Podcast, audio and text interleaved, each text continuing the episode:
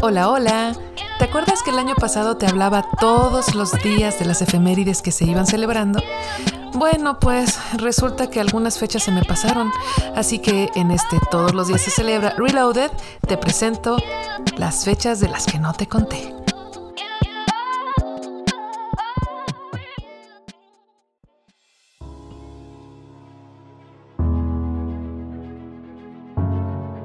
¡Hey! ¿Qué hay? Hoy te vengo a contar una efeméride pendiente, una que se celebra justo un primero de marzo.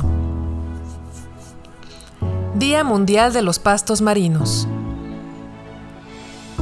Aunque no lo creas, también el mar tiene su propio pasto, que va formando sus propias praderas y nos ayuda a controlar el cambio climático. Así que vamos a ver de qué se trata este festejo.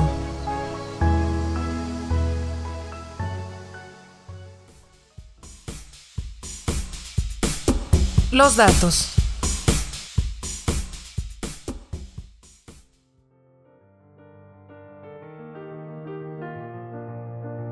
Son tan importantes porque recolectan 83 millones de toneladas métricas anuales de dióxido de carbono que ya no volverá a la superficie.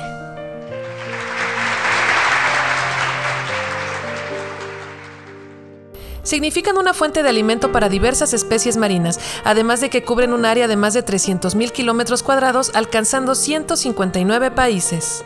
¡Wow! Debilitan las marejadas ciclónicas, purifican el agua y son hogar de especies en peligro de extinción, como los lindos caballitos de mar. También dan acogida a diversas especies que necesitan un lugar seguro para anidar.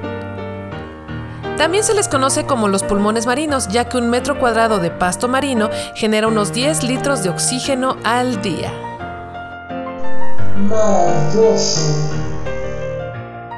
Los pastos marinos se pierden 7% cada año por acción humana.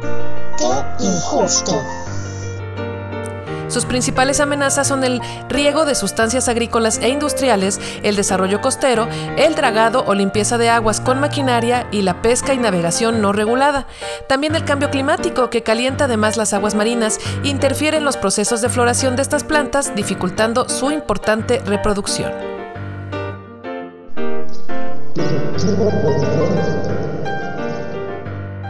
poco se hace por defenderlos, ya que solo el 25% de estas praderas se encuentran en áreas protegidas. Son exactamente como las plantas terrestres, tienen hojas, tallos y raíces y se han calculado 60 especies distintas de ellos. El tiburón martillo, que se distingue por su vegetarismo, ocupa estos pastos como el 50% de su alimentación.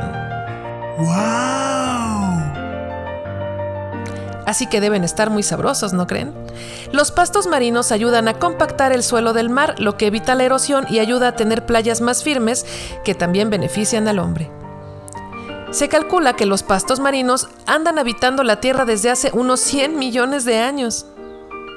En la descripción del episodio te dejo el link a un maravilloso atlas de los pastos marinos de México, con mucha información muy valiosa si es que estás interesado en el tema. No te lo pierdas. ¿Y tú, querido oyente, conocías la existencia e importancia de estos pastos?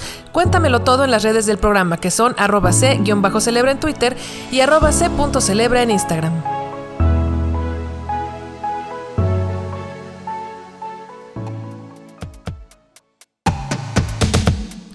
Nos escuchamos pronto para conocer una más de las efemérides pendientes de tu podcast de confianza. Todos los días se celebra, versión recargada, ponte chido.